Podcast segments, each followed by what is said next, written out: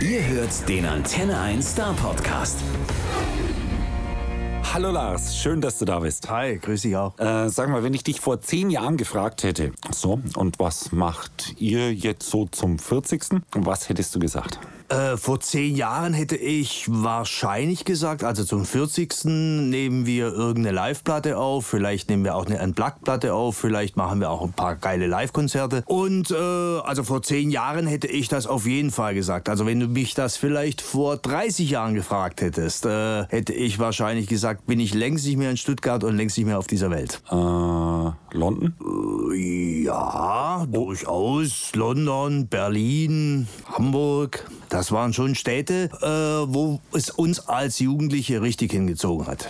Ja, und jetzt dann, dann doch in Stuttgart geblieben und jetzt 40 ist ja nächstes Jahr. Nächstes Jahr ist tatsächlich normal, wird 40. Und was, was, was, was denkt man da? Ja, man denkt ja äh, manchmal, also mir geht es manchmal so, wenn ich bei irgendwelchen Sportvereinen vorbeifahre oder Musikvereinen, denke ich, die sind ja genauso alt wie normal. Also äh, dann äh, manchmal macht man sich schon Gedanken drüber, sagt, naja, okay, kommt das eigentlich alles noch so rüber wie vor 40 Jahren? Aber äh, wenn man dann wieder auf einer Bühne steht, und das machen wir ja regelmäßig, dann äh, sage ich, äh, okay, wenn es irgendjemand zu peinlich wird, dann soll er sagen, ich sage es vor allem meiner Frau, die soll sagen, okay, wenn's, wenn sie mal irgendwo ein Video sieht, wo es richtig peinlich ist, dann hören wir vielleicht wirklich auf. Aber solange es doch so abgeht, wie es jetzt abgeht, äh, sage ich, äh, das kann man auch gern 50 Jahre machen. Also gut, ist eine Ansage. Die Ärzte haben meines Wissens bei ihrer Tour vor, vor etwa sieben Jahren äh, mal das Ganze so eingeleitet, dass sie mit Rollatoren die Bühne betreten haben. Äh, wir wissen nicht, ob das ernst gemeint war. Soweit seid ihr noch nicht. Und ihr seid, euch gibt's viel länger. Das also uns gibt's natürlich länger. Also uns gibt's wahrscheinlich als, als noch existente Punkband. Ich glaube, es gibt aber noch die, die Straßenjungs, die damals ja auch Punk waren. Also die gibt's schon noch. Und es gab ja auch einige Reunions immer mal wieder von Punkbands, vor allem auch von, von englischen Punkbands, die ich mir immer sehr, sehr gerne anschaue, weil ich eigentlich auch sehe, dass da wirklich noch ganz, ganz gute Musik gemacht wird. Ja, ist spannend. Aber jemand wie TV Smith zum Beispiel, der spielt jetzt im Café akustisch vor 100 Leuten. Ne? Äh, aber, aber er spielt noch. Er spielt noch und äh, ich glaube, man darf das auch nicht immer so sehen, dass äh, TV Smith äh, immer irgendwie der, äh, der Ober-Rockstar war. Also man muss das immer so im Verhältnis sehen, wo TV Smith auch damals war. Und äh, ich glaube, es ist trotzdem trotzdem eine, ich sag immer eine Gnade, dass man überhaupt vor 100 Leuten heutzutage noch spielen kann. Und äh, ich bin manchmal auch ganz froh, dass wir noch die großen Bühnen spielen können, also auf, auf Festivals und sowas. Aber manchmal ist es auch wieder ganz geil und da macht es dann auch wieder Spaß, wenn eben dann auch kleine Clubs da sind und äh, wo noch richtig geschwitzt wird. Und da äh, sieht man dann, dass bei mir der Rollator noch lange nicht angesagt ist.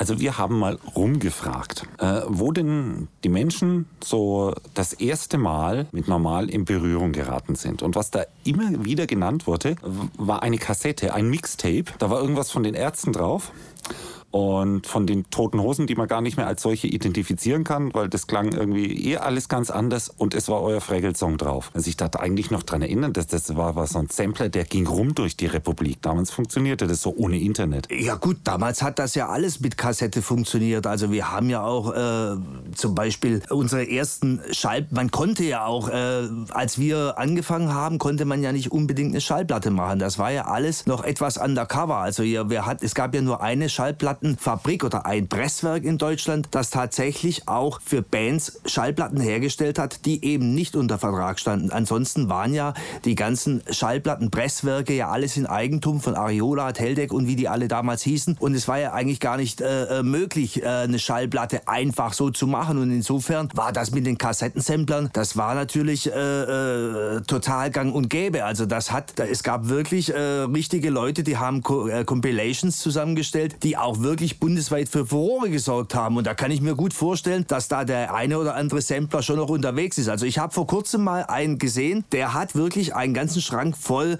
Audiokassetten gehabt. Audiokassetten, falls die heute noch jemand kennt. Das ist das Gegenstück, das nicht digitale Gegenstück der Spotify-Playliste von heutzutage. Das mag wohl sein, ja.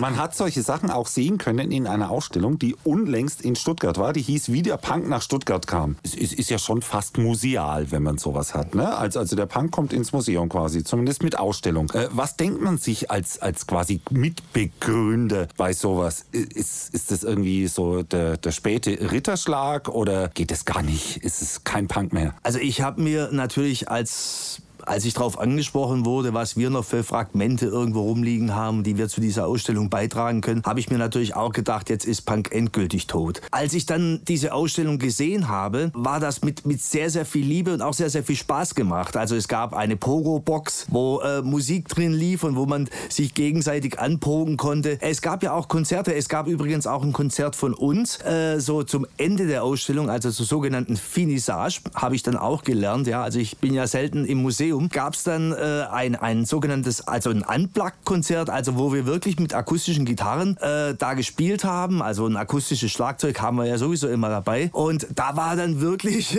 äh, das war dann wirklich geil, weil so diese ganzen alten Leute, sage ich jetzt, das sind ja auch mittlerweile alte Leute teilweise geworden, da auf einmal dran gestanden sind und sagen, hey, eigentlich hat mir normal damals gar nicht so gefallen, aber das ist jetzt schon richtig geil und es war zur Finissage eine richtige Pogo-Stimmung hier im, im, äh, in den altehrwürdigen ehrwürdigen Räumen des Württembergischen Kunstvereins. Genau, hoch, hochnotpeinlich hört sich das an. Wenn man dann im Hintergrund weiß, dass euer Debütalbum ja, tatsächlich letztes Jahr, also sage und schreibe 35 Jahre nachdem es veröffentlicht ist, wenn ich richtig informiert bin, ist es endlich vom Index gestrichen worden. Heißt das jetzt, äh, Punk ist heutzutage nicht mehr gefährlich oder, oder gar in der Mitte der Gesellschaft angekommen? Es ist wahrscheinlich da angekommen, äh, ungefähr in der Altersgruppe von den Richtern, die mit uns damals äh, vom Oberlandes, äh, nein, nein, Ober, äh, vom Bundesverwaltungsgericht in Köln saßen. Also so in der Altersgruppe wird das circa angekommen sein.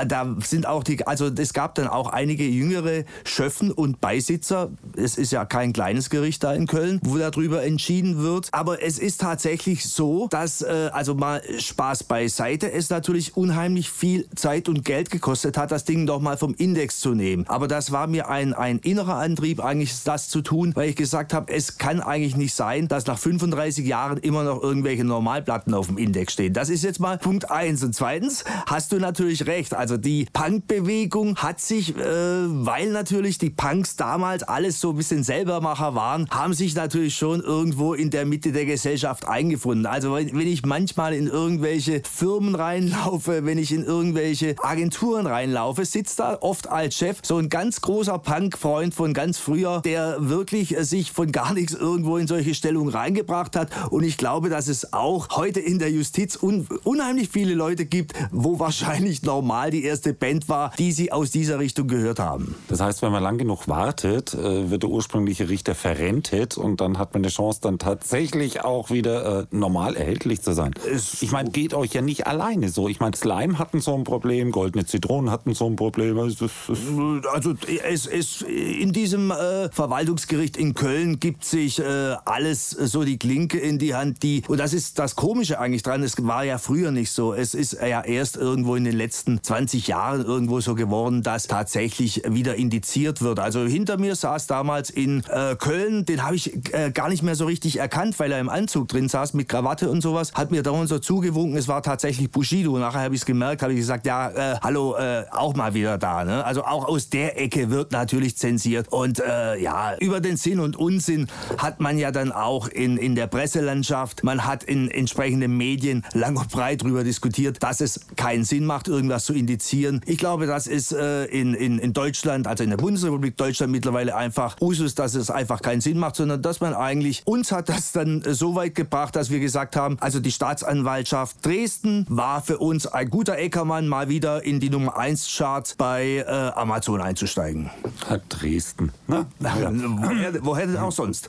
Ihr habt aber unlängst da drüben gespielt, ne? War, wart ihr nicht Leipzig oder so? Wir spielen ähm, jetzt am Samstag in Leipzig, ja. Wart ihr schon ein paar Mal? Wir waren äh, früher äh, unendlich viel. Also das, das hat ja eigentlich auch, diese ganze Indizierung hat ja eigentlich auch mit der Wende angefangen. Also es hat ja eigentlich damit angefangen, dass wir diesen Song Haut die Bullen blatt wie Stullen mal auf einem Open Air in Altenburg gespielt haben. Das ist also auch in Sachsen. Äh, und äh, sich da ein Polizeibeamter, der äh, gar nicht als Polizeibeamter erkannt wurde, weil er ja in Zivil da war, so bedroht von diesem Song gefühlt hat, dass er damals eine Anzeige erstattet hat wegen öffentlichem Aufruf zu Straftaten und erst dann kam ja diese ganze Indizierungswelle eigentlich so in Gang. Also und dass das dann in den letzten paar Jahren nochmal sowas von hoch gepusht wurde, naja gut, woher, woher soll es denn auch kommen? Ja, wir laden einfach dann später mal alle zum Bier ein. Äh, also die, ich, den Herrn von der Polizei auf jeden die, Fall. Die, die, wollen das nicht. Also ich habe ich hab, äh, also hab dann sehr, sehr viele Tantiemen natürlich auch wieder von der GEMA bekommen für diesen Song. Also wollte der Kripo in Weibling, die ja da äh, Schützenhilfe leisten mussten, noch einen Kaffeeautomat spendieren. Wollten sie aber nicht, war ihnen selbst peinlich.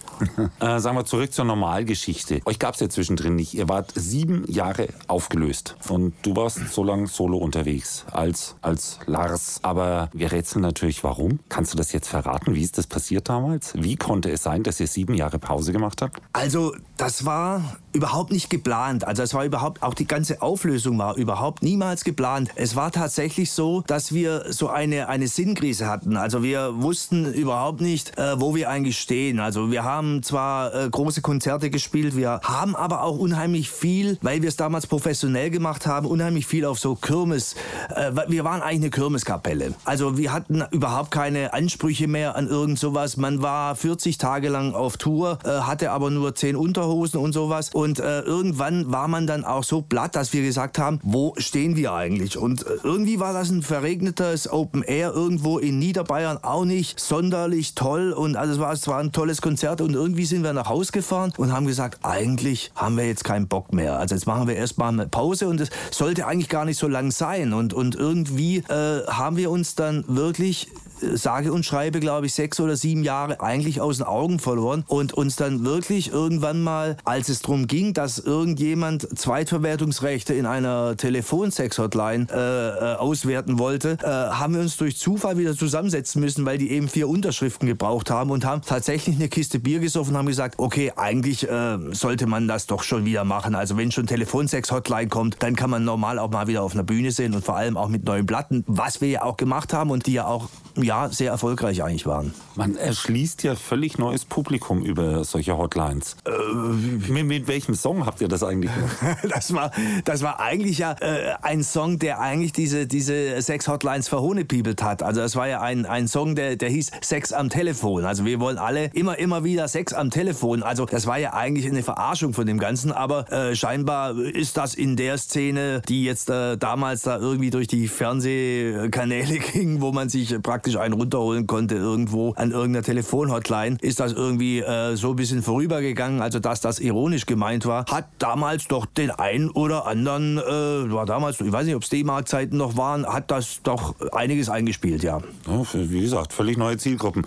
Ihr habt ja eh schon äh, eigentlich eure Zielgruppe verdoppelt, weil streng genommen gibt es ja jetzt schon die nächste Generation Punk. Inwieweit unterscheiden die sich eigentlich? Ich weiß es manchmal nicht. Also ich, äh, ich glaube, dass es schon sehr, sehr große Unterschiede gibt äh, zu den wirklich jungen Punks heute und den Punks, wie wir zum Beispiel waren. Also wir hatten das ja durchaus auch als eine richtige Art von Lebenseinstellung und für uns war die Zeit natürlich auch nicht so schnell. Also wenn wir, wenn man sich überlegt, äh, für uns ging damals fünf bis zehn Jahre Jugend irgendwie nicht so, äh, nicht so schnell vorbei, weil wir hatten ja nicht diese, diese ganzen Internet-Connections, sondern wir waren praktisch in jeder Stuttgarter Kneipe zu Hause. Wir sind praktisch von Stadtteil zu Stadtteil gezogen. Also wir haben fast jede Kneipe gekannt, wir haben jedes Jugendhaus in Baden-Württemberg gekannt. Äh, das war schon eigentlich äh, so, ein, so, ein, so eine Art Leben. Also es ging auch nicht um, um, um eine Lebenseinstellung, sondern es war wirklich eine Art von, von, von wie man sich halt so durchschlägt. Und ich glaube, dass Punk heute äh, durchaus seine Berechtigung hat und auch haben muss als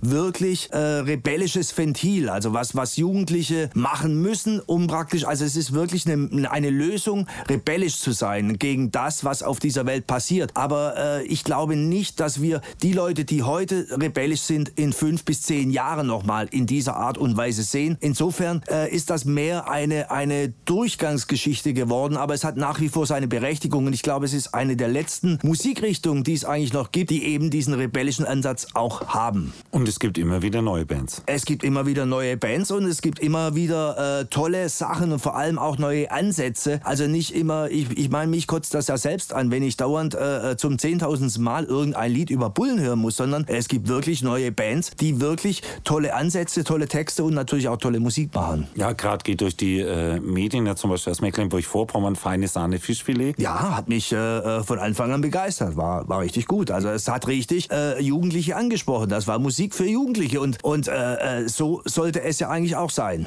Sag mal, zu den Songs, die du geschrieben hast. Wenn du jetzt zurückblickst und sagst, welcher, welcher Song ist eigentlich der Song, der dir heute am wichtigsten ist? Also, wenn, wenn man mich so fragt, sage ich, die geilste Nummer, die ich jemals geschrieben habe, war von, vom Text her und von der Musik, also von der Aussage her, war das mit Sicherheit, Punk ist keine Religion. Äh, aber wenn ich, wenn ich, wenn du mich fragen würdest, was ich damals, als ich Jugendlicher war, äh, als geilste Nummer betrachtet und die sich bis heute durchgezogen hat, dann würde ich sagen, das war das Lied Fahneneid. Also wir sind froh, dass es zumindest nicht nach dem kommerziell äh, erfolgreichsten aus der Zweit- und Drittauswertung gefragt haben, sonst wären wir bei Telefonsex gelandet. Oder mit Sicherheit bei Fraggles, ja. ja, genau. ähm, normal spielen zwar nicht mehr so viele Konzerte wie früher, aber trotzdem immer, immer wieder. Wir haben ja gerade gehört, wahrscheinlich auch noch in zehn Jahren oder, oder in 20. Äh, siehst du da eigentlich immer dieselben Gesichter? Ist das, ist das quasi äh, so großes Kumpeltreffen, man hat sich lange nicht mehr gesehen oder kommen da immer wieder noch neue dazu? Also es kommen, es kommen schon sehr viel, äh, also ich sag mal so, es kommen sehr viele Leute, die man wirklich von früher, also natürlich nicht unbedingt alle persönlich kennt, aber man sieht es natürlich am Altersdurchschnitt, dass es Leute sind, die normal wirklich schon, sage ich mal, 20, 30 Jahre verfolgen, mit Sicherheit auch manche mit 40 Jahren. Es ist trotz allem eine Mischung, wo man sagen muss, okay, 30, 40, manchmal auch die Hälfte Prozent, 50 Prozent wäre die Hälfte, ja, jetzt erzähle ich wieder hier äh, Rechenbeispiele äh, für Jugendliche.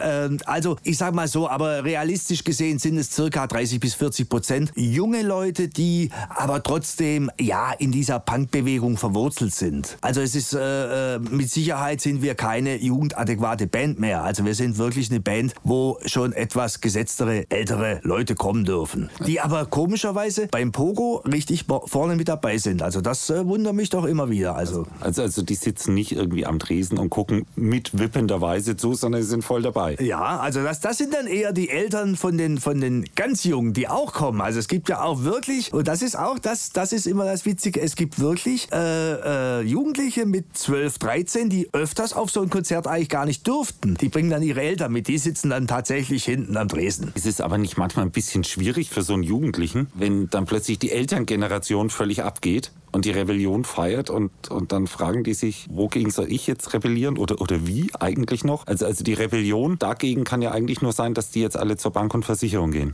In, in Zukunft.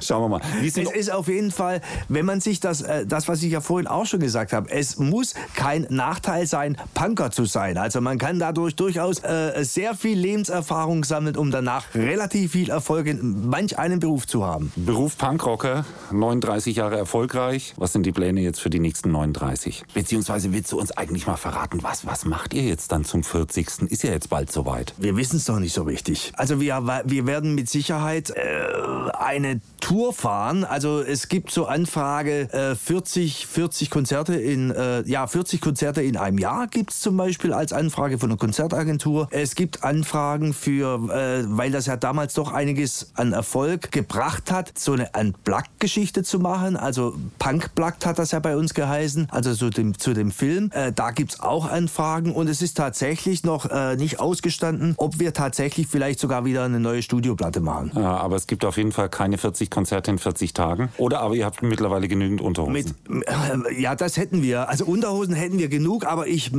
das war so ein, ein Ding, was ich, äh, was, was für mich äh, damals ganz klar war. Diese langen Touren, die wir früher gefahren haben, also diese wirklich 40 Tage äh, am Stück, sind mit mir eigentlich nicht mehr zu machen. Nicht, weil ich äh, keine Zeit dazu hätte, sondern weil ich einfach wieder Punk leben will und ich äh, will auch auf dem Konzert trinken, ich will feiern, ich will rauchen und ich will mich nicht irgendwie nach dem Konzert um elf in irgendein Bett reinlegen, damit ich morgen noch singen kann. Also heute machen wir das äh, relativ lockerer, vier bis fünf Konzerte am Stück und dann ist für den Besa relativ Schluss, weil dann mache ich auch nicht mehr mit.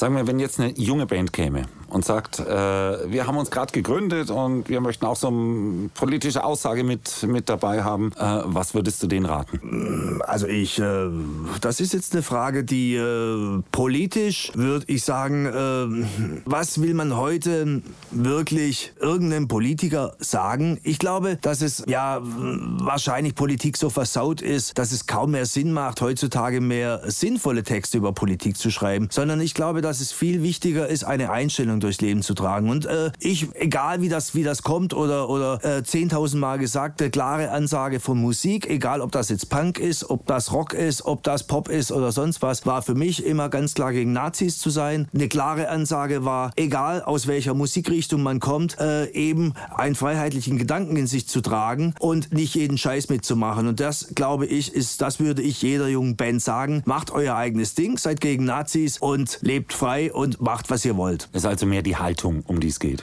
Ja, also ich, das war eigentlich immer so. Also ich glaube, auch Punk war eigentlich äh, nie irgendwie eine politische Ecke, sondern tatsächlich eine Frage auch der Haltung. Und das ist auch äh, etwas, was äh, viele, die das nicht mitgemacht haben, sagen immer, der, der Besa, das ist ein, ein, mit dem kann man äh, nicht so richtig, der streitet immer gleich rum. Das stimmt ja gar nicht, sondern ich habe eine klare Meinung und äh, die vertrete ich und die gehe ich auch durch. Und da gibt es für mich auch kein Links oder Rechts, sondern äh, das ist meine Attitude. Okay, jetzt ganz nach deiner klaren Meinung und nach deiner Attitude. Was war für dich das wichtigste Normalkonzert ever? Eieiei. Ei, ei.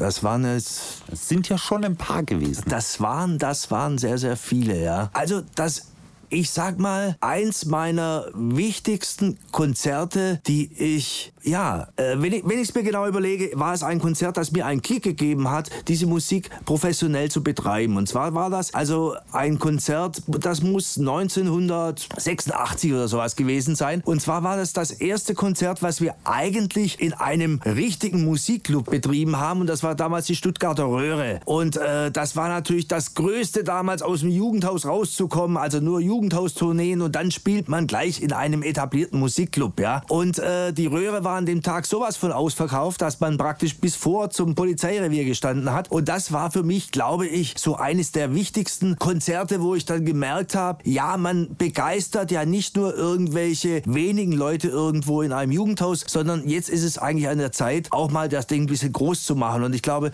im Nachhinein betrachtet war das so eines meiner wichtigsten Konzerte. Ja. Oh, jetzt die Gedenkminute für die Röhre. Schweigen im Radio ist natürlich schlecht, aber schade, schade, dass es die nicht mehr gibt. Dann natürlich die Frage, du bist ja eigentlich Vorbild für, für vielleicht den einen oder anderen Musiker. Äh, gibt es für so ein Urgestein wie dich eigentlich auch jemand, der musikalisches Vorbild ist?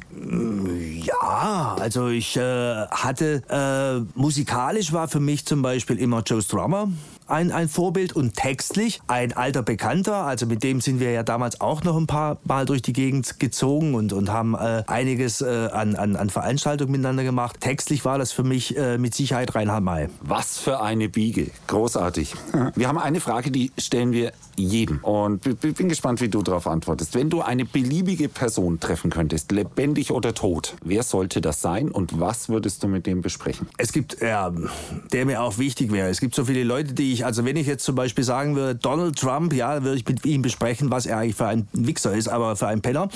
Äh, eine, eine richtig gute Person äh, wäre, ich würde sagen, äh, Bruce Springsteen und äh, würde mit ihm besprechen, dass er für mich die nächste Studioplatte schreibt mit solchen Songs wie Born in the USA. Ja, hat ja gerade ein bisschen Zeit zwischen seinen Touren. Wir ja. fragen einfach mal nach. Mal anfragen. Also den finde ich jetzt wirklich gut, ja.